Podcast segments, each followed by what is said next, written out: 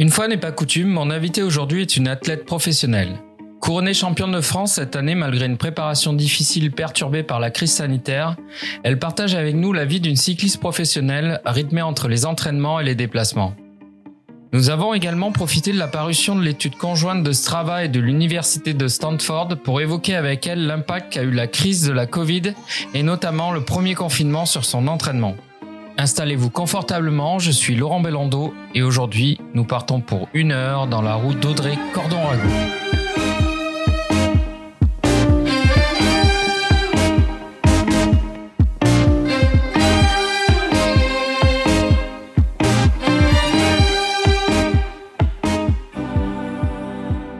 Bonjour Audrey, comment vas-tu? Bonjour, ça va très bien, merci. Bah écoute, je suis vraiment hyper hyper honoré de te recevoir dans, dans ce podcast.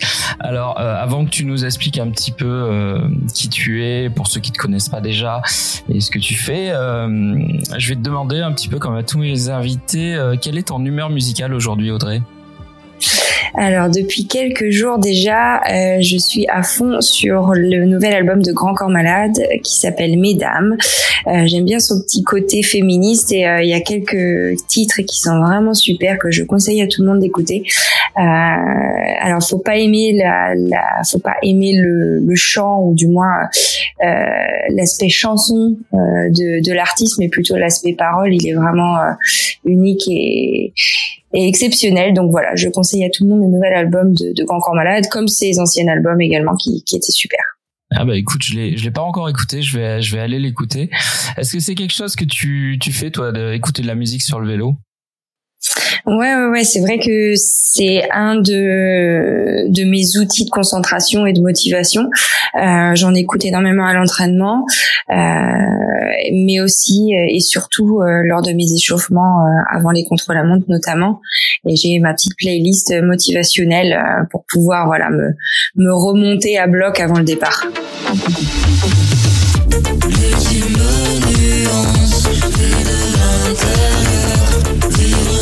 Je mettrai la main au cul à un pote un peu lourd pour qu'il comprenne enfin que c'est pas très glamour. Je pourrais prendre tout mon temps, pas d'horloge biologique. Si je veux pas d'enfant, personne n'en fera tout un cirque. Je testerai tout de suite ces petites galères au féminin, l'épilation, le maquillage, perdre ses clés dans le sac à main, les talons hauts, le vernis à ongles les rappels mensuels du corps. D'être une femme, je veux découvrir l'enfer du décor. Merci pour cette recommandation, Audrey. Euh, alors, est-ce que tu peux nous dire un petit peu, expliquer, enfin, euh, dire à ceux qui te connaissent pas, euh, qui est Audrey Cordon-Rago, d'où tu viens et ce que tu fais dans la vie? Alors, euh, donc moi, je suis euh, bretonne euh, de cœur, de corps et, d'esprit. J'habite le centre Bretagne, près de Loudéac, dans les Côtes d'Armor, et je suis cycliste professionnelle depuis maintenant deux ans. Cycliste de haut niveau depuis. je viens de regarder en plus parce que pour pouvoir aller m'entraîner dehors, j'ai dû imprimer mon attestation de sportif de haut niveau et ça m'a fait remonter pas mal en arrière puisque ma première attestation sportive de haut niveau c'était en 2006, donc ça commence à dater un petit peu. Euh, et voilà, je suis mariée avec euh, Vincent et euh, on habite donc centre-Bretagne, comme je le disais. Et je suis cycliste professionnelle au sein de l'équipe Trek Segafredo, qui est une équipe américaine, et au sein de l'équipe de France olympique, avec laquelle j'ai participé déjà deux fois aux Jeux olympiques à Londres et à Rio. Bon, bah, tu vas avoir plein de choses à, à nous dire parce qu'on est, euh, je pense qu'on est tous très curieux de connaître un petit peu le, euh, la, vie, en tout cas le, comment ça se passe quand on est professionnel euh, du cyclisme. Euh, mais si, si je t'ai invité aujourd'hui et si j'ai eu ton contact, c'est grâce à Strava qui vient de, alors Strava qui tous les ans fait une, fait une étude hein, sur, sur plus ou moins lié soit au vélo, soit au running. Et cette année, ils ont fait, ils ont lancé une étude pendant le enfin après et pendant le confinement, euh, principalement aux États-Unis, hein, mais ils ont à la fois euh, envoyé des questionnaires aux, athlètes et, euh, ils ont analysé aussi leurs leurs données Strava pour euh, euh, concernant l'impact qu'a eu le, la crise du, du Covid sur sur leur activité professionnelle, qui est le, donc le cyclisme. Et, euh, et, donc cette étude, elle est axée sur trois trois aspects qui est la santé mentale, l'impact financier et les entraînements. Donc on va revenir ensemble euh, sur euh, sur tout ça et voir un petit peu comment toi tu as tu as tu as vécu cette période.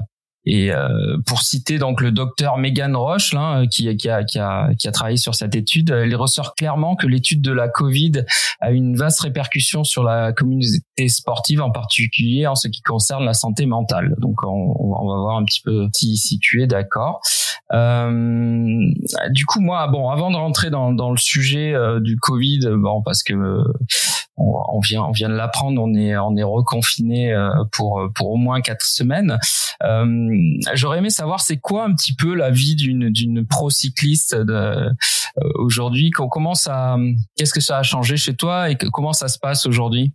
Bah, c'est vrai que pendant des années, j'avais euh, quand même d'autres, euh, on va dire, centres de d'activité que le vélo, puisque j'étais euh, soit étudiante, soit soit employée. Donc du coup, je n'étais pas vraiment focus seulement sur sur le cyclisme. Et là, depuis deux ans, c'est vrai que je me lève le matin en tant que cycliste professionnel et et je mange et je vis et je dors cyclisme. Donc c'est c'est vraiment un petit peu ce qui diffère des années précédentes.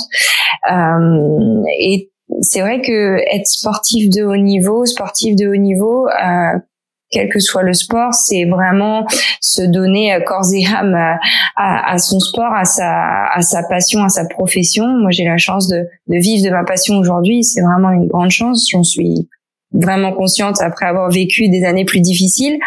Et, euh, et c'est vrai qu'on qu'on fait tout, tout, tout tourne autour de, de, de, de, de son sport et euh, on y pense tout le temps. On rentre pas à la maison le soir en se disant c'est bon, je peux passer à autre chose, j'ai fait ma journée de travail. Non, non, c'est vraiment tout tourné autour de de de de, de sa de sa de sa discipline et, euh, et, voilà, on fait attention à tout, que ce soit la récupération, l'alimentation, l'entraînement, enfin tout est tout, tout fait partie de la performance et c'est ça qui est vraiment très difficile quand on est sportif de haut niveau, c'est qu'on ne coupe jamais. Du coup, tu fais du vélo depuis très longtemps, depuis toute petite. Euh, oui, en fait, moi j'ai pris ma première licence de cyclisme en 2000, donc ça, ça va être ma 22e licence en 2021.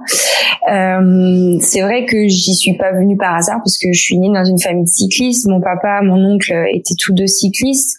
Euh, moi, je pense que mes premiers, euh, mes premières balades en tant que nourrisson, c'était autour d'un circuit de vélo, donc euh, j'ai vraiment été baignée dedans toute petite. Et, euh, et dans un premier temps, le vélo pour moi, c'était euh, ça conditionnait mes week-ends en tant qu'enfant à suivre mon papa et, mon oncle sur euh, sur le bord des routes avec mes grands-parents etc c'était vraiment la sortie du week-end. Et puis ensuite euh, est venu le temps où moi-même j'ai chaussé les chaussures de vélo et le casque et où j'ai ben, commencé à, à, donner mes premiers coups de pédale à aimer ça à, à vraiment m'amuser parce que dans un premier temps je pense que c'est super important quand on est jeune de de de, de prendre ce sport comme comme une passion comme un, un moyen de, de se défouler, de s'amuser. Et puis ensuite est venu le temps où euh, où euh, ben, la compétition a pris le pas et, et où j'ai pris le pas de la compétition. Et là, j'ai vraiment tout de suite euh, j'ai tout de suite accroché. C'est peut-être aussi de par mon caractère un peu compétitrice et et, et après ben, j'ai monté chaque échelon un par un sans vraiment me dire dans un premier temps que je pourrais en faire un métier, pas du tout, parce que à l'époque, de toute façon, être cycliste professionnel femme, c'était quasi mission impossible. Il y en avait euh, peut-être une ou deux en France. Et voilà, tout est venu euh, année après année, euh, euh marche après marche. Et voilà, ce qui fait qu'aujourd'hui, j'en suis ici. Qu'est-ce qui a fait que tu as ou que vous avez avec ta famille senti ce moment où tu, tu pouvais vraiment rivaliser avec avec les meilleurs et, Ben en fait, il n'y a pas vraiment eu de moment où on s'est dit on, on se donne à fond. En fait, mon papa m'a emmené sur toutes les compétitions en Bretagne. On a la chance en Bretagne d'être vraiment une terre de cyclisme et où il y a beaucoup de compétitions 100% euh, féminines. Donc, quand j'ai commencé à, faire ces, courses euh, féminines, j'ai tout de suite euh, eu des résultats en fait. Donc, du coup, c'était motivant pour nous de, continuer et de, de, participer à des épreuves de plus en plus euh, intéressante en termes de niveau. Et puis j'ai commencé à, à, sortir de la Bretagne, à, à me balader dans l'Ouest, et puis ensuite euh, à participer aux championnats nationaux, puis internationaux. Et en fait, tout, tout s'est tout s'est euh, déroulé d'un naturel euh, oui, avec grand naturel et, et j'ai pas eu de moment où je me suis dit je vais vraiment me donner à fond. Non, j'ai, comme on dit, go with the flow. j'ai vraiment euh, euh, suivi euh, finalement le ce qui m'était euh, ce qui m'était donné de faire. Et puis quand je suis entrée en équipe de France dans les catégories jeunes, c'est vrai qu'à partir de ce moment-là, la famille suit un petit peu moins puisque les compétitions sont de plus en plus loin et, et on est pris en charge par par l'équipe de France et, et on grandit avec les équipe de France pour ensuite intégrer des équipes euh, internationales, ce qui a été mon cas euh, en 2008 où j'ai intégré euh, l'équipe Vienne Futuroscope qui était l'équipe française la plus euh, la, la mieux euh, la mieux armée au niveau international et puis j'ai fait mes gammes là-bas pendant six ans avant d'intégrer euh, mes premières équipes internationales. Donc tu veux dire que la Bretagne est un petit peu à l'avant-garde du l'égalité des sexes dans, dans le cyclisme ou Oui, je pense que oui. Je pense vraiment que oui parce que moi je n'ai jamais ressenti étant jeune la différence fille-garçon puisque j'avais mes courses le dimanche comme les garçons avaient leurs courses. Ça m'arrivait parfois évidemment de courir avec les garçons, mais euh, mais sans sans euh, moquerie, sans je, il n'y avait pas vraiment de différence. J'étais très bien acceptée, très bien intégrée. C'est aussi peut-être mon côté garçon manqué qui faisait que euh, j'étais euh, euh, assez bien acceptée, que j'avais beaucoup de copains plus que de copines finalement. Et, et, et, oui, en Bretagne, on a été assez finalement protégé de tout ça, euh, de toutes ces différences euh, garçons-filles qu'on peut retrouver dans d'autres disciplines. Et, euh, et puis ensuite, ce qui fait aujourd'hui que que je peux encore le dire encore plus, c'est le nombre de compétitions internationales et, nationales qui se déroulent en Bretagne. Je pense que c'est la région où où le cyclisme de compétition est le mieux représenté. Et encore hier, j'ai eu la nouvelle qu'on aura la course by le Tour qui se déroulera sur l'étape de Mur de Bretagne en même temps que le même jour que les garçons au tout début du tour. Donc voilà, c'est encore euh, un exemple de plus euh, pour euh, pour confirmer que oui, cette Bretagne et, et, et ces départements sont, sont vraiment axés sur le vélo, comme sur la voile ou le football. C'est vraiment, je pense, les trois sports les plus représentatifs de la Bretagne. Tu en penses quoi d'un tour euh, pour les femmes? Est-ce que c'est quelque chose que tu que tu défends ou euh? Moi, je pense et je défends le fait que le cyclisme féminin n'est pas le cyclisme masculin. On est sur deux disciplines euh, différentes dans beaucoup sur beaucoup de points.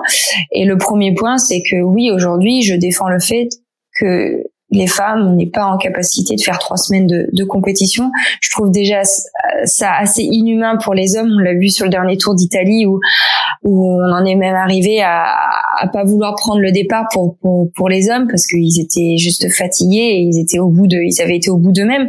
Donc on est sur des trois semaines de course, c'est vraiment impossible pour les femmes. En tout cas aujourd'hui, je dis pas que dans les années qui arrivent on sera pas en capacité de le faire, mais pour moi euh, aujourd'hui en, en 2020, euh, trois semaines de course c'est c'est non c'est c'est pas gérable.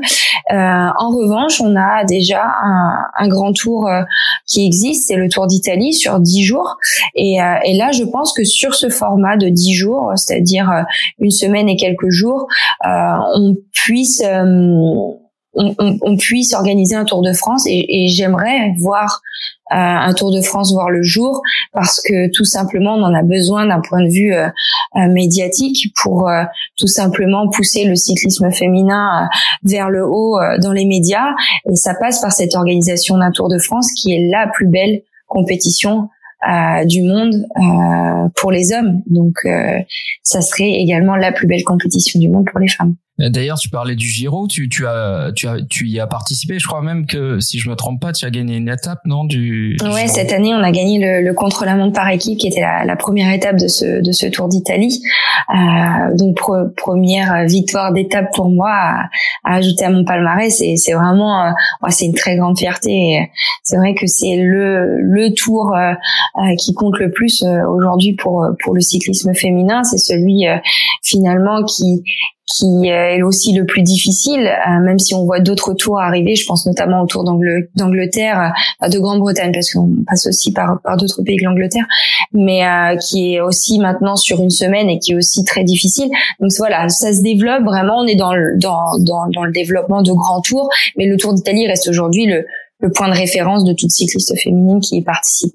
Est-ce que tu suis un petit peu ce qui se passe au niveau de, des courses ultra distance et puisqu'on on parlait un petit peu de, de performance féminine, de la victoire de Fiona Kolbinger l'année dernière sur la Transcontinental Race. Ouais, tout à fait. J'ai j'ai j'ai suivi un, bon, j'irai un peu de loin, mais c'est vrai que euh, je je suis un peu euh, Steven Le qui qui est anciennement euh, euh cycliste euh, cycliste de compétition sur route et qui s'est mis à faire de de de, de l'ultra et et c'est vrai que voilà, je vois ça de loin parce que je me vois pas du tout en capacité de de faire la même chose. C'est vrai que ça me paraît tellement difficile et et quelque part euh, en dehors des, des, des, des, sentiers battus qui pour moi sont euh, un petit enfin qui sont importants. C'est vrai que je suis vraiment dans le cadre.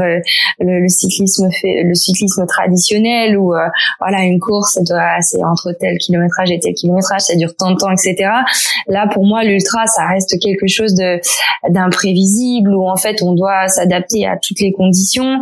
Euh, donc c'est vrai que moi je vois ça un petit peu de loin. J'ai plutôt comme repère on va dire le Paris-Brest-Paris puisqu'il passe vraiment à domicile. Donc euh, j'ai commencé toute petite à, à, voir ce genre de compétition, mais mais de là à me dire qu'un jour j'y participerai, c'est vrai que ça reste encore assez utopique pour moi. Et, et, sur la victoire de Fiona face au face à tous tous les hommes, euh, mais ça prouve encore une fois que que les femmes sont tout à fait en capacité de de de s'imposer de, de tels euh, de tels défis, de tels challenges. Et c'est vrai que on a toujours, euh, j'ai toujours entendu euh, dire que les femmes étaient étaient plus compétitives sur sur des longues distances, sur des des compétitions de où euh, finalement la résistance est, est, est, on va dire le facteur le, le plus décisif.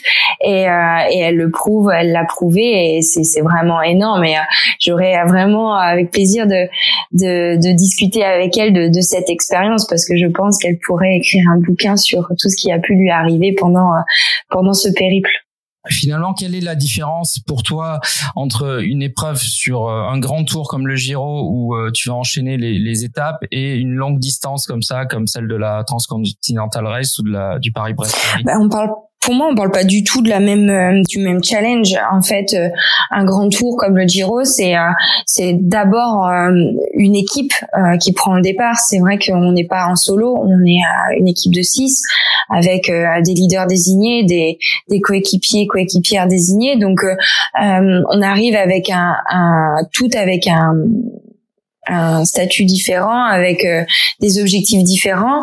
Moi, par exemple, sur un Giro, je travaille pour mes leaders euh, avec dans l'idée de pourquoi pas euh, saisir ma chance sur une étape, mais d'abord dans l'idée de protéger ma leader pour l'amener le plus loin possible et la faire monter sur le podium du Grand Tour.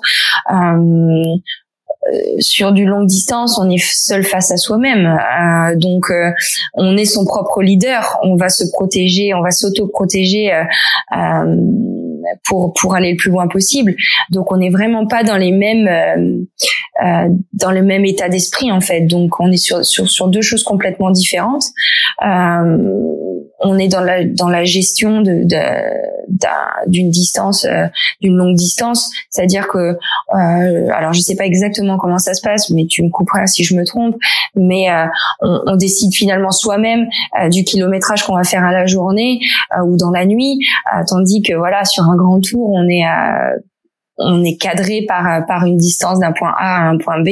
Alors pas sur la pas sur la, la longueur parce qu'il y en a pour qui ça dure plus longtemps que d'autres évidemment, mais euh, mais tout est cadré, tout est euh, euh, standardisé. Tandis que sur du longue distance, c'est vrai que on est vraiment maître de soi-même, maître de sa course, et ça ça diffère complètement.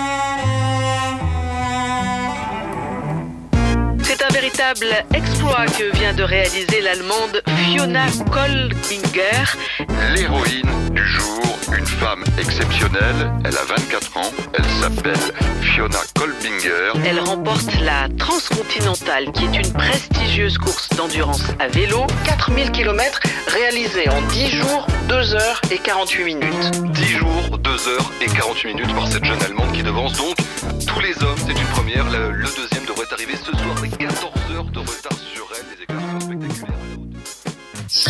tout à l'heure, tu disais euh, que que c'est beaucoup de concessions de d'avoir d'être professionnel euh, du cyclisme beaucoup d'entraînement, etc.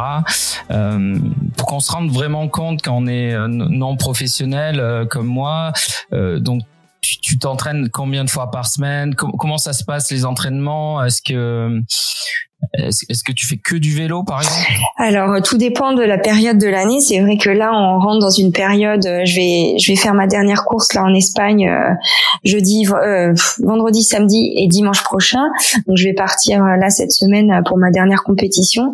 et donc là, je vais rentrer dans une période de ce qu'on appelle une période de coupure où finalement, je vais pas du tout toucher au vélo, voire pas du tout faire de sport pendant au moins deux à trois semaines pour vraiment laisser au corps, laisser le temps au corps de de se régénérer parce que tout le reste du temps, euh, ben on, fait, euh, on est sur le vélo quasiment euh, 7 jours sur 7. Euh, donc c'est vrai que c'est important de, de, laisser le corps se reposer et c'est ce qui va permettre aussi derrière de, de retrouver la motivation pour, pour repartir à l'entraînement, pour euh, se refaire mal, euh, pour arriver sur les premières compétitions qui sont toujours jugées au mois de au mois de fin février début mars. voilà, le, pour être prête finalement à repartir sur euh, sur une saison 2021 qui sera euh, encore très chargée. Donc euh, une vie de cycliste en général, c'est bah oui, c'est c'est 7 jours sur 7 sur le vélo, on s'accorde quelques jours de de repos ou mais faut pas se dire qu'on en profite pour aller faire du shopping. Généralement non, on reste allongé et, et on essaye de récupérer un maximum pour le lendemain se recoller une séance plus difficile que la veille. Donc c'est vrai que voilà, c'est c'est un, un, un métier de de tous les jours. Euh, et je dirais de, de, tout, de toutes les heures, de toutes les minutes et de toutes les secondes. Et euh, c'est euh, c'est aussi un métier qui, qui, qui ne dure pas 30 ans ou 40 ans. Donc on essaye de tirer un maximum profit ben, de de, de, de, de, ces belles années de d'entraînement et de compétition. Et quand tu dis que tu te touches pas un vélo pendant plusieurs mois, c'est tu, tu continues quand même à, à faire du sport ou euh, comment Alors, je te corrige, c'est pas plusieurs mois, c'est de deux à trois semaines maximum. Ah, non, non, si si si si, si, on coupe plusieurs mois, je pense que derrière euh, on met on met beaucoup de temps à revenir. Non, non, c'est vraiment deux à trois semaines euh, sans vélo, sans sport, et ensuite c'est vrai qu'on on repart euh, pour le mois de décembre euh, sur sur une préparation physique qui qui est multiple. On part sur des sports euh, comme la course à pied, la musculation. Euh, moi, j'aime bien faire un peu de yoga, un peu de euh, de pilates, voilà, pour pour euh, rebalancer un petit peu euh, tous les muscles du corps qui qui qui n'ont pas servi finalement pendant la saison. Il y a, y, a, des muscles sur le vélo dont on se sert moins. la natation également. là, je sais pas. Je pense que cette année, ce sera un peu plus difficile de se rendre à la piscine, mais voilà, on essaye de faire plein d'autres sports. J'ai fait aussi beaucoup de marches nordiques. Euh, donc voilà, on essaye de de toucher à autre chose et même du point de vue du vélo, euh, on va passer sur du VTT, du cyclocross pour, pour toucher à d'autres disciplines. Là, c'est la question que j'allais poser. Ouais. On n'a pas encore de vélodrome à proximité, mais ça ne serait tardé euh, du côté de l'Oudéac. Ça devrait arriver dans les dans les trois prochaines années puisqu'il y aura un vélodrome euh, d'entraînement pour pour Paris 2024. Donc voilà, ce sera encore une discipline sur laquelle on pourra s'appuyer pour pour l'entraînement hivernal. Oui, d'ailleurs, c'est une discipline dans laquelle tu t'es déjà euh, fait remarquer. Je crois, ouais, moi j'ai commencé euh, par le cyclisme sur route et le cyclisme sur piste. C'est vrai que je je j'associais les deux euh, étant plus jeune. Après, euh, euh, j'ai commencé à, à, faire du haut niveau aussi sur la piste, à participer aux championnats internationaux et puis à quelques coupes du monde. Mais je me suis vite rendu compte que les deux saisons route et piste étant l'une après l'autre, c'est vrai que ça faisait vraiment bah, du coup ne plus avoir de coupure du tout. Et, euh, et, ah et pour ma part, je, je, ça, il y en a qui le font, mais en tout cas pour ma part, euh, j'avais à cœur de, de, de revenir aux sources et de me reposer un petit peu à la maison euh, l'hiver. Et je pense que mentalement, j'avais besoin de ça, donc c'était pas trop possible de continuer malheureusement. Et euh, qu'est-ce que tu penses d'une athlète comme euh, Pauline Ferrand-Prévot qui, qui arrive à, à, gagner des titres aussi bien en VTT qu'en route est-ce que c'est quelque chose que tu aimerais toi euh, peut-être te lancer sur des sur des épreuves VTT aussi Alors pas du tout dans le sens où euh, pour moi pour faire du VTT de haut niveau, il faut vraiment commencer très jeune. Pauline a commencé très jeune à, toucher un petit peu à tout, à la route, au VTT, au cyclocross. Elle a pendant longtemps pu pu faire les, trois disciplines en même temps, et elle s'est vite rendue compte que derrière, pour faire du très haut niveau, c'était difficile vraiment d'associer toutes les disciplines. Et s'est spécialisée maintenant depuis deux ans sur le VTT. Euh, tout simplement parce que sur les deux derniers Jeux Olympiques, elle s'était un peu loupée en voulant euh, en voulant faire les deux. Et là, euh, son, son objectif étant d'être championne olympique, elle avait elle avait à cœur voilà de, de, se spécialiser dans le VTT. Donc c'est vrai que pour moi, le VTT, ça reste plus un moyen, un outil de de, de rouler l'hiver, de, de, de, se faire plaisir, de, de découvrir. Moi, j'aime beaucoup la nature, donc c'est aussi un, un, autre moyen de, de découvrir la nature. Et puis le cyclocross, de refaire des efforts euh, un petit peu intenses aussi euh, pendant la période hivernale pour que le corps et le cerveau n'oublient pas ce que c'est que d'avoir le sang à la gorge et de se faire mal. Donc c'est vrai que voilà, j'aime bien associer euh, ces deux disciplines dans un but de préparer la saison de route.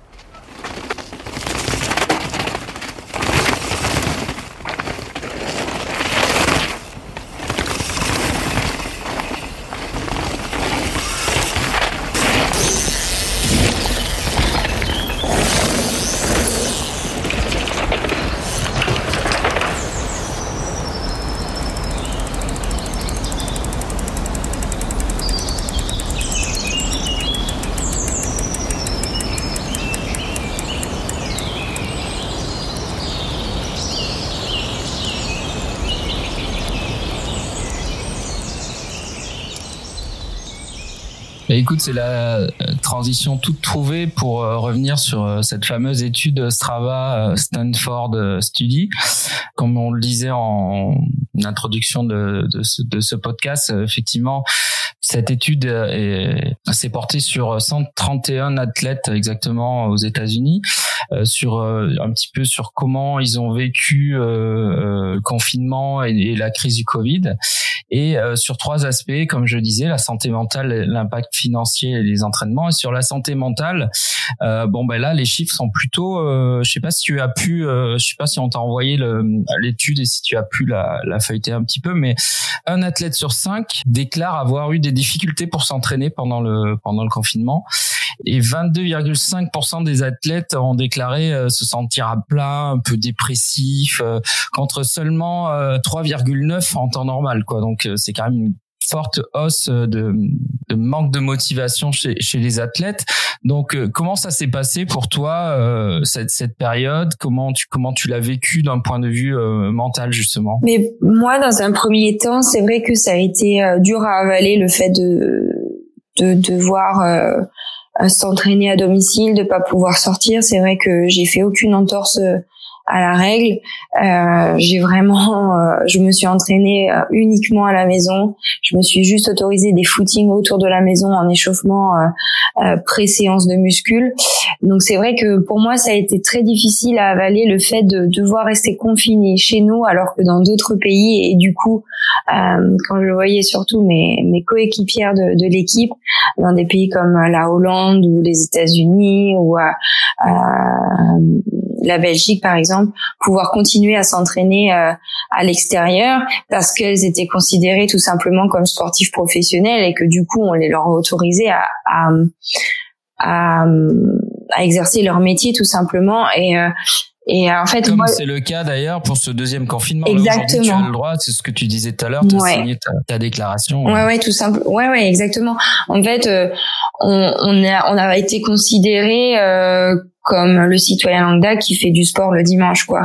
Et c'est vrai que pour moi ça ça a été dur à avaler parce que euh, ben comme euh, comme beaucoup enfin comme tout le monde j'ai mes réseaux sociaux et c'est vrai que j'avais encore plus de temps que d'habitude de d'y jeter un œil et de voir tout le monde être à l'extérieur de pouvoir continuer à préparer sa saison euh, euh tranquillement sans sans, sans problème. C'est vrai que ça a été assez difficile. Maintenant, euh, je me suis vite euh, reconcentrée en me disant que ben, c'était peut-être une chance aussi, finalement, euh, de, de tester son mental, de de tout simplement être aussi solidaire de ce qui se passait de la crise sanitaire française et mondiale et de se dire que et ben oui, c'était un effort à faire et que cet effort était nécessaire, que c'était peut-être pas top de d'aller sur la route et de risquer de d'avoir d'attraper accident et de monopoliser un lit à l'hôpital. Enfin voilà, j'ai essayé de trouver un petit peu euh, le pas le positif, mais euh, le pourquoi euh, on était assigné à domicile et en tant que sportif de haut niveau et et voilà ça ça m'a beaucoup aidé ben, à comprendre et à passer au-dessus de, de, de cette frustration. Et ensuite c'est vrai que tous les jours faire du home trainer, j'allais jusqu'à trois heures par jour, c'est difficile, c'est ennuyant c'est euh, frustrant, mais ça n'empêche que j'ai pu garder une certaine, un certain niveau de fitness qui était correct. Euh, enfin du moins que j'ai trouvé correct à la sortie du confinement et euh, et j'ai pas trouvé de grosses différences avec euh, finalement la vie que que l'on a en tant que sportif de haut niveau euh, en période de non confinement parce que c'est vrai qu'on reste beaucoup à la maison, on est beaucoup dans dans de la récup etc. Moi ce qui m'a vraiment manqué c'est juste de pouvoir sortir en vélo dehors euh, sur sur mes routes d'entraînement et et surtout euh, avec un mois de mai aussi beau au niveau du temps, c'est vrai qu'on a eu un, une super météo, donc c'était d'autant plus frustrant. Mais voilà, je suis vite passée à autre chose, je me suis vite concentrée sur les infos et ce que je pouvais maîtriser. Et je pense que c'était ça l'important, c'était de, de, de garder la tête froide jusqu'à ce qu'on qu'on nous dise que que, que c'est terminé. est-ce que tu as eu le sentiment de, est-ce que tu t'es dit à un moment j'ai ah, j'ai pas les jambes, c'est bizarre. Enfin, euh, est-ce que vraiment il y a, y a, pu y avoir cette fameuse impact euh, mental après ce, ce, ce, petit choc, euh, ce coup dur à encaisser, de, de voir les, les, les collègues pouvoir s'entraîner et pas toi Non, je dirais pas. Non, physiquement, j'ai en fait j'ai essayé de pas m'écouter parce que c'est vrai qu'il y avait des jours où euh, bah, je me levais le matin et j'avais pas le moral et, quand on n'a pas le moral on se sent un petit peu euh, patraque on se sent un petit peu mou on n'a pas forcément envie de d'aller se taper une séance de home trainer euh, euh le matin à 9 heures quoi donc euh, c'est vrai que j'ai vite essayé de switcher dans la tête en me disant arrête de t'écouter c'est dans ta tête et c'est pas c'est physiquement ça va très bien c'est juste dans ta tête donc donc voilà je me suis vraiment mis des coups de pied aux fesses tous les jours pour euh, ben, pour monter sur le vélo. Ça n'a pas tout été tous les jours facile, surtout quand je devais euh, on a participé à des compétitions sur euh, sur la plateforme Swift qui qui est une plateforme où en fait on pouvait rouler vraiment tous ensemble avec ben, des millions de personnes qui étaient soit confinées soit non confinées. Mais c'est vrai que ça permettait voilà de finalement sortir sans sortir. Et, et, et c'est une plateforme où on peut aussi faire des compétitions. Et là je me suis vite rendu compte que oui évidemment la le, le niveau physique était euh, avait été un peu touché quand même euh, sur ces deux mois et c'est vrai que ça allait pas top. Mais euh, je me suis pas arrêtée à ça. Je me suis vraiment dit que voilà c'était c'était qu'une question de temps avant de pouvoir retourner sur la route et et se réentraîner pour démarrer la saison. C'est ce que met en avant aussi l'étude, hein, euh, la résilience et, et vraiment la force mentale des athlètes d'une façon générale, malgré euh, malgré ce coup dur. Euh. Et ensuite, il y a, y a cette fameuse impact financier. Alors toi, comment ça se passe? Alors c'est vrai que c'est quelque chose dont on parle peu en France. Hein, comment comment sont rémunérés les artistes, sont, les artistes, les athlètes, tiens, lapsus. Est-ce que tu, alors pour pour revenir sur l'étude. Hein, 71% euh, des athlètes donc américains, bon, on sait que le système est différent chez eux, mais euh, a déclaré euh, s'inquiéter justement sur les impacts financiers qu'aurait le cette crise sur pour eux, notamment peut-être des pertes de, de postes ou etc. Et 47% des athlètes ont suivi ont noté une réduction de leurs revenus. comment ça s'est passé pour toi? Est-ce que ça a eu incidences à ce niveau-là aussi alors moi j'ai été très très chanceuse parce que euh, l'équipe Trek et Gaffredo nous a nous a très vite euh, rassuré sur le fait qu'il n'y aurait pas de réduction euh, de salaire pour nous l'équipe féminine. C'est vrai que il y en a pas eu, il y en a aussi, il y en a pas eu aussi pour pour les garçons, c'est pas ce que je veux dire, mais ils nous ont très vite rassurés sur le fait que s'il y avait des coupes de salariales à faire, ce serait pas chez les femmes, étant donné qu'on gagne beaucoup moins que les hommes et que euh, et que voilà, on n'avait pas à se soucier euh, euh, à ce niveau-là. Donc ça m'a quand même enlevé une grosse épine du pied. Je pense que c'est aussi ce qui a fait que ça m'a motivé encore plus à, à continuer à m'entraîner et, et à me dire que ben, il était important au retour à la compétition de de porter haut les couleurs de ces sponsors bah, qui nous soutiennent, euh, qui nous soutiennent pendant ces moments difficiles. Donc c'est vrai, j'ai eu beaucoup de chance de, de ce point de vue-là, et c'est vrai que ça m'a enlevé euh, une charge mentale euh, supplémentaire. Et par contre, c'est vrai que dans le cyclisme féminin, si j'ai à parler en général, on a vu des équipes souffrir énormément de, de, de, cette crise. On a vu des filles devoir euh, bah, couper dans leur salaire, qui sont pas, qui sont déjà pas bien hauts, mais qui ont dû le faire parce que sinon euh, c'était un, un, point de non-retour à la compétition, donc il n'y avait pas le choix. Et on a aussi vu bah, des, des, équipes qui, en cette fin de saison 2020, euh, disparaîtront. Et ça, c'est le plus grave en fait. C'est des équipes qui n'ont malheureusement pas su euh, euh, se relever de, de, de, de, ces crises Covid. Oui, j'imagine que c'est effectivement c'est quelque chose qui a dû euh, peser euh, sur la santé mentale dont on parlait tout à l'heure, ce problème financier. Et donc ce dernier point dont on, dont traite l'étude, c'est les, modifications sur l'entraînement. Tu en as parlé un petit peu, euh, l'aspect home trainer, etc. Donc, bon, je vais citer les, les chiffres hein, parce qu'ils sont intéressants. 31% euh, des athlètes, par exemple, ont augmenté leur durée, euh, la durée de leur entraînement. 17% des athlètes ont augmenté l'intensité des séances d'entraînement. Euh, avant l'apparition du Covid, par exemple, 39% des athlètes euh, rapportés s'entraîner au moins une fois par semaine contre 11%. Alors ça, ça me paraît fou. Tu me parlais tout à l'heure de tu t'entraînes quasiment tous les jours.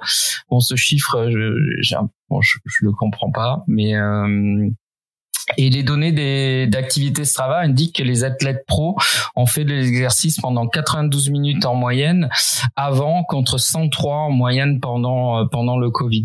Comment, comment ça s'est passé toi euh, de, de ce point de vue-là au niveau de des modifications sur ton entraînement? Est-ce que tu as euh, donc tu parlais de trois heures par jour. Est-ce que est-ce que c'est plus? Est-ce que c'est moins que d'habitude? Est-ce que voilà Est-ce qu'il y a eu un changement de ce point de vue-là?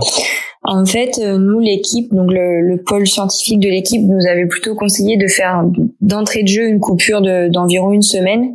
Euh, peut-être, enfin, je pense que le, but c'était d'avaler un petit peu la nouvelle euh, mentalement et de de souffler avant de, de, s'attaquer à une période de home trainer dont on ne connaissait pas la, la durée.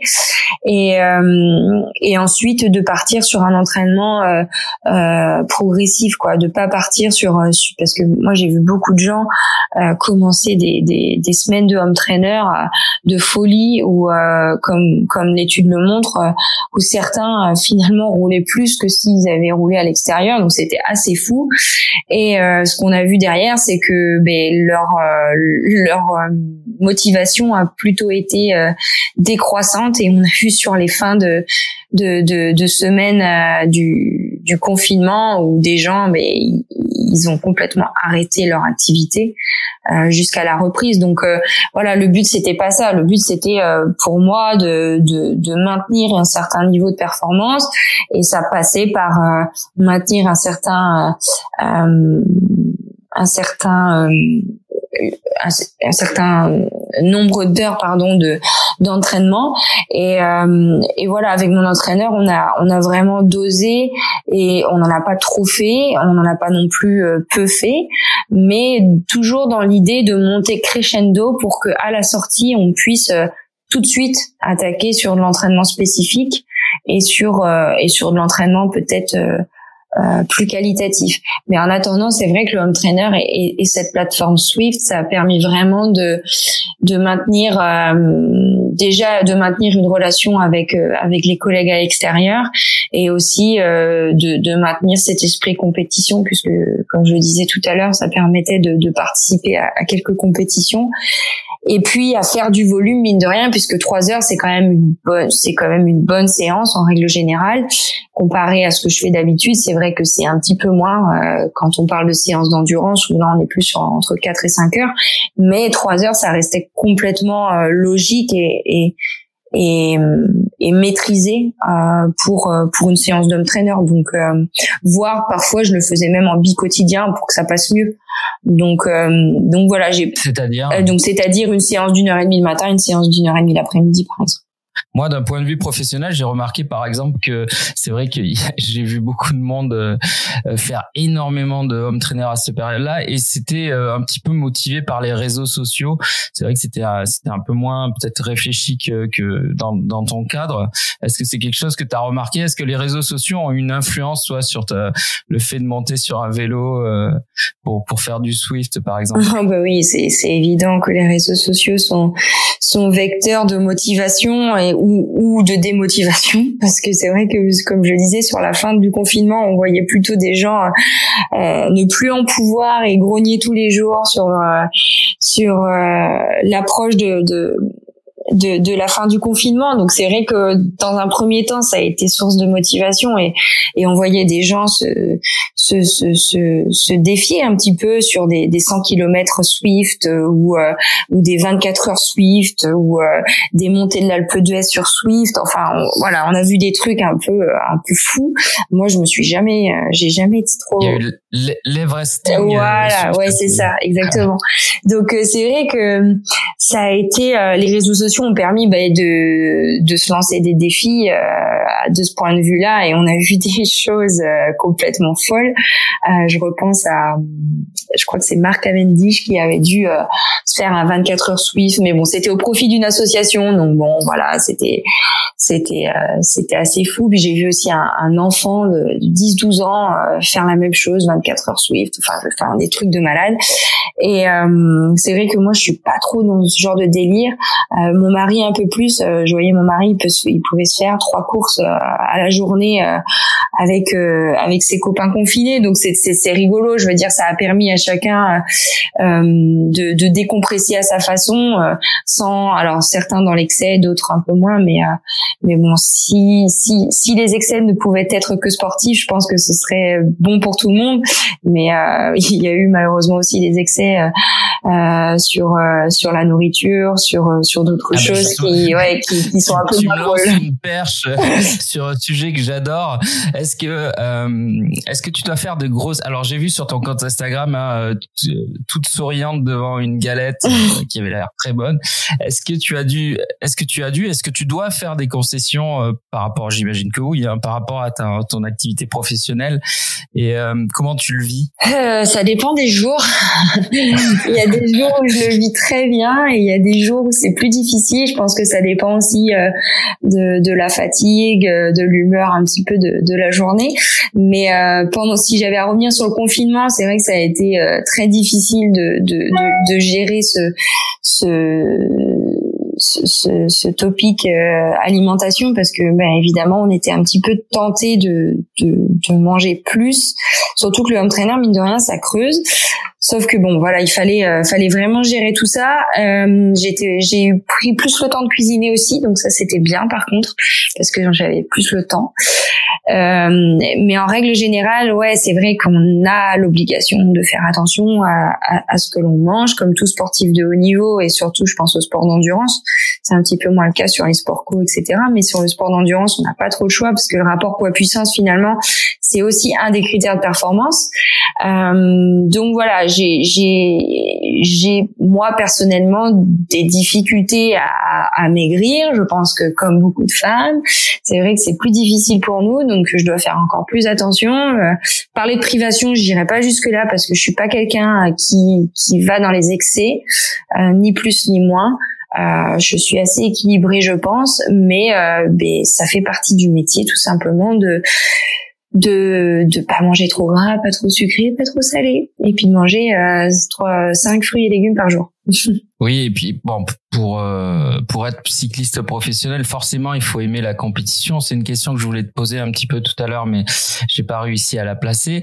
Est-ce que euh, juste l'esprit de compétition suffit, ou est-ce que de temps en temps tu dis euh, ah bon si je gagne cette course, allez, je me ferai une bonne bière ou ou, ou, une bonne galette. est-ce que ça, ça ça contribue à la motivation ou c'est c'est juste c'est juste moi en fait Ah non non, tu as entièrement raison et je pense que tout cycliste qui se respecte euh, euh, le fait, euh, que ce soit après un grand tour, après après un, un Giro justement on, a, on, attend tous que le soigneur ou la soigneuse arrive au bus le, la dernière étape avec euh, des cartons de pizza quoi. C'est vraiment euh, la carotte euh, sous le sous le nez de la dernière étape.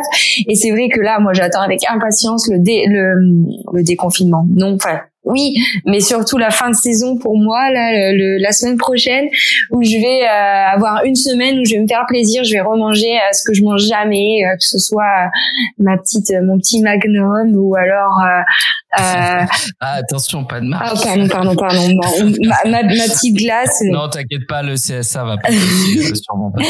non, non, mais enfin voilà, c'est vrai que il y a un temps pour tout. En fait, c'est ça la vie sportive de haut niveau, c'est avoir un temps pour tout, un temps pour se faire plaisir, un temps pour s'entraîner, un temps pour récupérer, euh, tout ça bien dosé, ben ça fait euh, ça fait des performances et, euh, et moi j'ai enfin moi j'adore manger, j'adore euh, J'adore euh, la bonne bouffe. Je suis née dans une région où euh, on a des bonnes choses et, et du coup, j'ai pas envie de m'en priver, euh, surtout à une période de ma vie où finalement je, je, peux je peux en profiter et je vais pas attendre d'avoir 70 ans de faire du cholestérol pour me dire ah, je dois me priver. Bah non, il faut il faut profiter de la vie, mais tout en en étant équilibré tout simplement. Est-ce qu'il y a des est-ce qu'il y a une concession en particulier que tu as dû faire en tant que cycliste professionnel euh, que sur laquelle tu vraiment tu enfin pour laquelle c'est dur en fait. Euh, ma question est mal formulée, mais je sais pas si. Si je comprends, je comprends, ouais.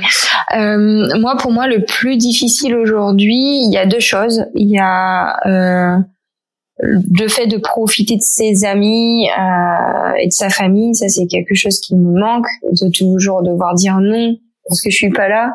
Ça c'est vraiment la phrase redondante qui, qui m'embête euh, de plus en plus parce que parce que je vois tout simplement mes amis euh, qui bah, qui profitent un peu plus de la vie. Euh, euh, qui peuvent assister à des mariages, à des anniversaires, etc., etc. Moi, c'est vrai que ben, tout ça, j'y ai pas le droit. Euh, et ça, c'est plus difficile parce que on, finalement, on perd du temps à partager avec euh, avec ces gens-là, avec des gens qu'on aime, euh, pour une bonne raison, mais c'est quand même difficile. Et puis la deuxième chose, c'est la vie de famille. C'est vrai que euh, construire sa famille, c'est quelque chose que, que j'ai à cœur de, de, faire dans les années qui arrivent. Et on doit toujours attendre, attendre, attendre. Ça, c'est aussi ce qui diffère d'un homme euh, sportif de haut niveau, c'est qu'il peut conjuguer euh, vie de famille et, et, et, sport professionnel. Et ça, c'est pas le cas pour les femmes enfin du moins il y a au moins un arrêt de neuf mois, voire un peu plus. Donc c'est vrai que ça c'est compliqué et je, c'est d'autant plus compliqué parce que du coup je reviens à ce que je disais juste avant, c'est de voir ses amis euh, avoir des enfants, fonder leur famille euh, et de pas pouvoir le faire ou du moins euh, de décider de ne pas le faire parce qu'il y a certains sportifs qui, qui se le permettent. Euh, moi, ce n'est pas le cas et et voilà, ça c'est vraiment les deux choses les plus difficiles à vivre euh, aujourd'hui pour moi, ce qui n'était pas le cas il y a deux ans ou trois ans, mais aujourd'hui oui, c'est c'est c'est dur.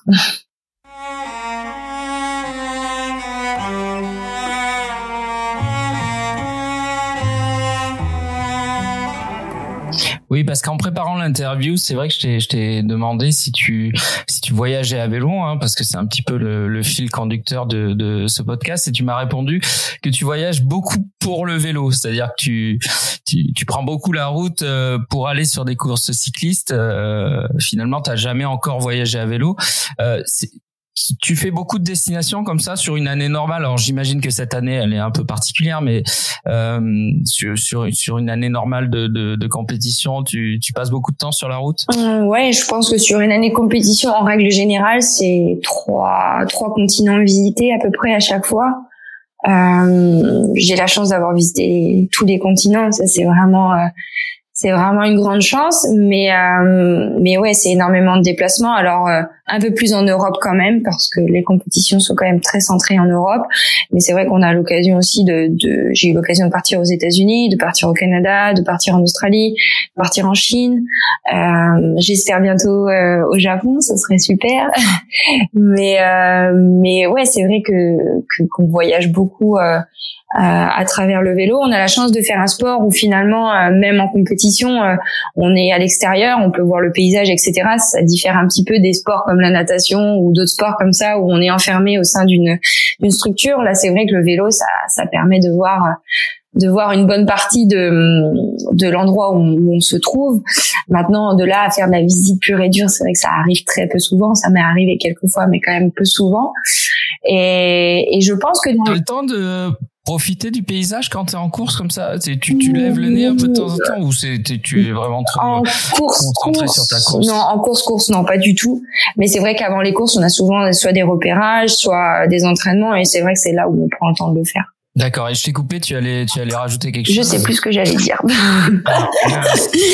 non, si, si, je pensais. Si, voilà, ça y est, j'ai retrouvé le fil. Euh, si, ouais, je, je, pense que par contre, dans le futur, c'est vraiment quelque chose. Euh, le, le, les trips en vélo, c'est quelque chose qui me plairait de faire. Même avec mes enfants, je pense que on prendra le temps de le faire euh, avec Vincent et et parce qu'on a on y a goûté un tout petit peu au Maroc euh, il y a deux ans euh, euh dans le désert en, vélo électrique en VTT électrique avec un ami qui est installé là-bas et qui a sa sa, sa, sa petite entreprise de, location de VTT qui nous a fait découvrir euh, une partie de, de l'Atlas et euh, c'était super génial et du coup euh, j'ai vraiment envie de, de, retourner sur des trucs comme ça et de vraiment en pur tourisme mais avec ce petit goût de d'aventure qui et d'adrénaline qui, qui va me manquer le jour où j'arrête. Oui parce que finalement le, le, la compétition ça ça n'enlève rien au fait que tu, tu sois profondément passionné par le vélo. Ah ouais complètement. C'est un enfin pour moi, pour euh, s'il y a des gens qui sont pas du tout compétiteurs, qui m'écoutent et qui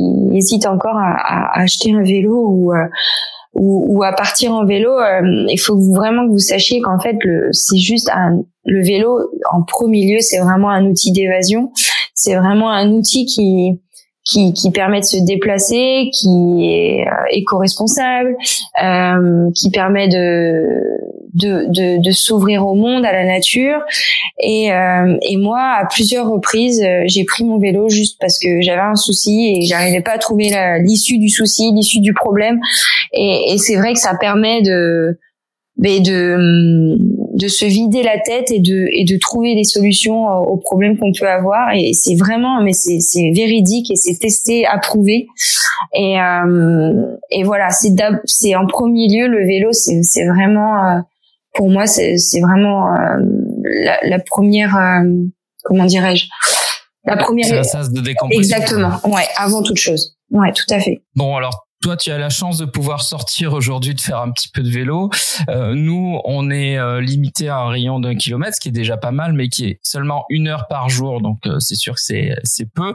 Est-ce que tu as des conseils, toi, à donner en tant que professionnel à quelqu'un qui, qui, qui qui pratique le vélo et qui voudrait s'entraîner mieux, qui sait pas comment trop s'y prendre euh, compte tenu de de la situation? Comment toi, tu as quelle expérience tu peux leur apporter par rapport à ton premier confinement? Ben, déjà et en fait, je pense que le principal pendant ce confinement, c'est de se sentir bien dans sa tête et dans son corps. Donc ça passe par euh, par la pratique du sport, oui, mais pas que. Euh, il y a plein de plein de choses possibles et imaginables. Euh, mais si j'ai à parler du sport en particulier, c'est vrai qu'il faut être faut doser, c'est-à-dire qu'on va pas se mettre du jour au lendemain à faire 5 km autour de sa maison à pied alors que on n'en fait jamais. commencer par pourquoi pas une petite marche à pied, puis accélérer le pas puis euh, au bout de trois quatre jours commencer à courir. Mais c'est vrai qu'il faut être très progressif euh, parce que l'idée c'est pas se blesser et de et, de du coup de plus pouvoir rien faire pendant ce confinement. Donc euh, donc voilà soyez équilibrés pratiquez tous les jours un sport différent avec les moyens du bord. Ça peut être donc du coup la, course à pied la marche euh, toujours dans le rayon d'un kilomètre autour de chez vous. Euh, le pilate, le, fitness, le yoga, il y a plein plein de vidéos sur internet gratuites que vous pouvez trouver euh, facilement. pareil, le yoga, le pilate, etc. On commence d'abord par des niveaux faciles pour ensuite aller vers les niveaux plus difficiles parce que c'est pareil, on, le lendemain on pourra, on va se lever du lit et on pourra plus bouger, on pourra plus marcher parce qu'on a mal partout, c'est pas le but. Et puis, euh, bah, essayer pareil de, de manger équilibré, essayer de de euh, prenez le temps de cuisiner, euh, de, de, voilà, de tester d'autres recettes parce que tout ça, ça va aussi en complément du, du sport que vous allez faire, c'est important. Et puis pour ceux qui ont un vélo euh, et qui ont réussi à acheter un home trainer, parce que je sais que c'est difficile à trouver sur le marché actuellement, c'est une denrée rare. Euh, pareil, n'hésitez pas. Ouais, exactement. Euh, ceux qui n'ont pas les moyens ou qui ne veulent pas s'abonner à Swift parce que c'est sûr que ça a un coût. Il y a aussi pas mal d'athlètes ou même euh, des des clubs de triathlon, des clubs cyclistes de, euh, qui, qui ont sur Facebook des pages où ils organisent des meetings via Zoom où on peut pédaler ensemble. C'est gratuit. Ça permet, bah, pourquoi pas, de connaître du monde, euh, de pédaler avec d'autres personnes.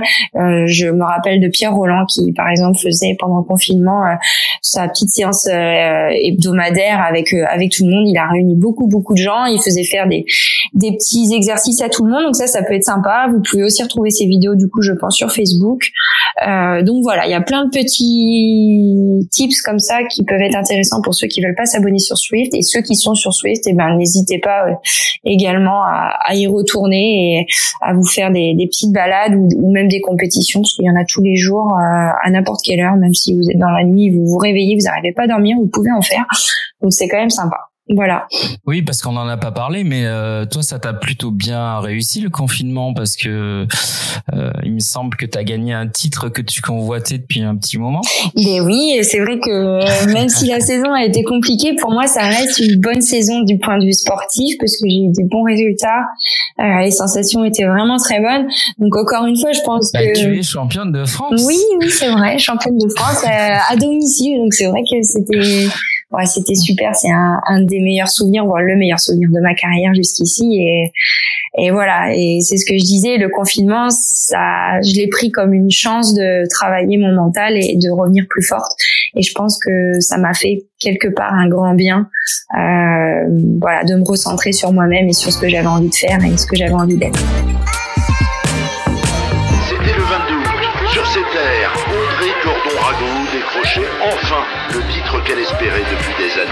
J'en rêvais, j'en rêvais, je, je, suis passée tellement de fois à côté et là le réaliser c'est immense. Ouais, je pleure de joie, c'est en fait je réalise pas du tout là, je crois. Euh, et cette dernière montée euh, de Grand Champ où j'ai vu ma famille, les copains, les fumigènes, les gens qui criaient mon nom, c'est vous savez pour un breton ou une bretonne gagner sur ces terres, c'est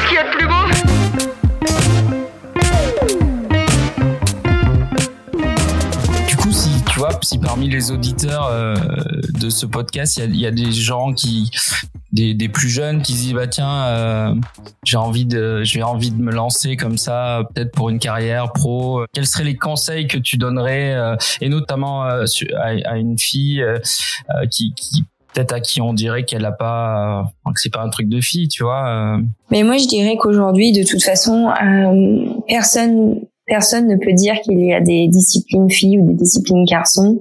Euh, je vois euh, des reportages, je vois des petits garçons de, de 7-8 ans euh, rêver d'être euh, petit rat d'opéra. Euh, donc c'est, je veux dire, aujourd'hui, on les limites et, et, les barrières, elles doivent sauter, tout simplement parce qu'on est aussi dans une dans une société où euh, où l'ouverture d'esprit est, est, une vraie bataille pour beaucoup de pour beaucoup de gens, euh, où la laïcité est, est, est, remise en cause, etc. Donc c'est vraiment à cette nouvelle génération de de casser ces barrières, euh, d'être ouvert à, à tout. Euh, c'est-à-dire à, à, choisir sa religion comme choisir sa passion, son sport. Tout doit être, euh, euh je pense, euh, possible et imaginable.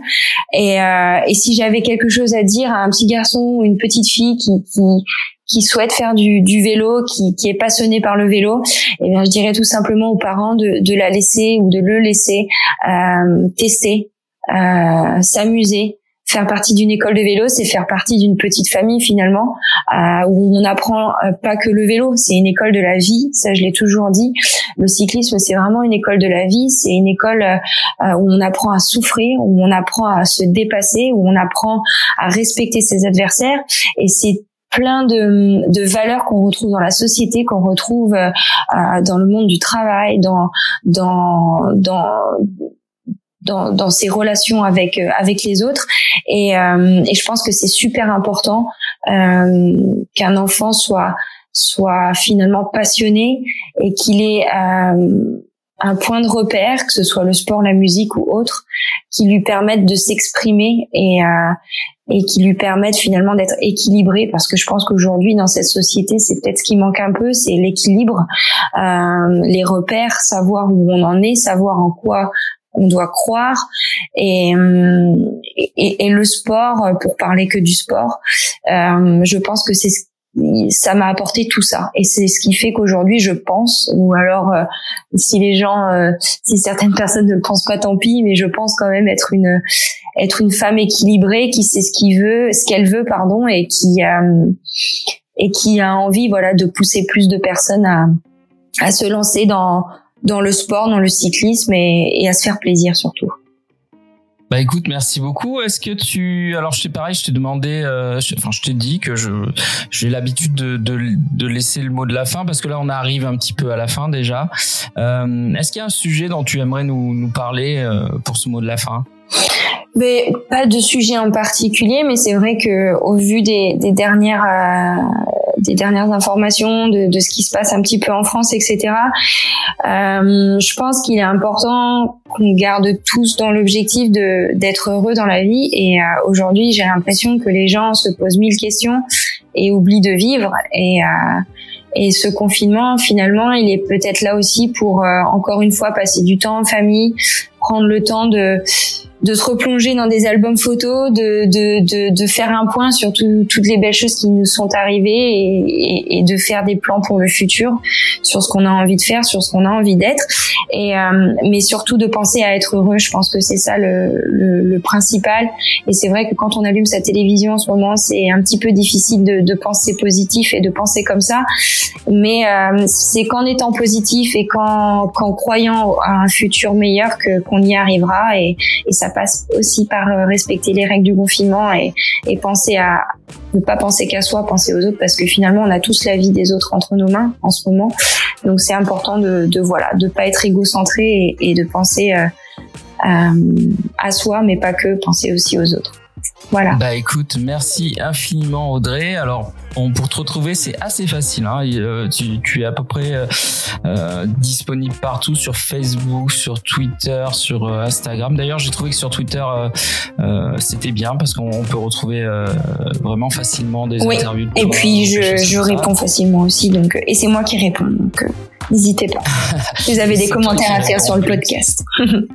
Alors allez tous sur le sur le compte Twitter ou l'Instagram de d'Audrey et euh, bah, en tout cas bah, merci beaucoup. Euh, si vous avez aimé ce podcast, bah, comme d'habitude n'hésitez pas à vous abonner, n'hésitez pas à en parler autour de vous parce que euh, on m'a beaucoup dit que euh, ce ce, podcast a été conseillé euh, par un ami donc n'hésitez pas. Euh, toujours le pouce, les étoiles, ce que vous voulez et puis à très bientôt pour un nouvel épisode.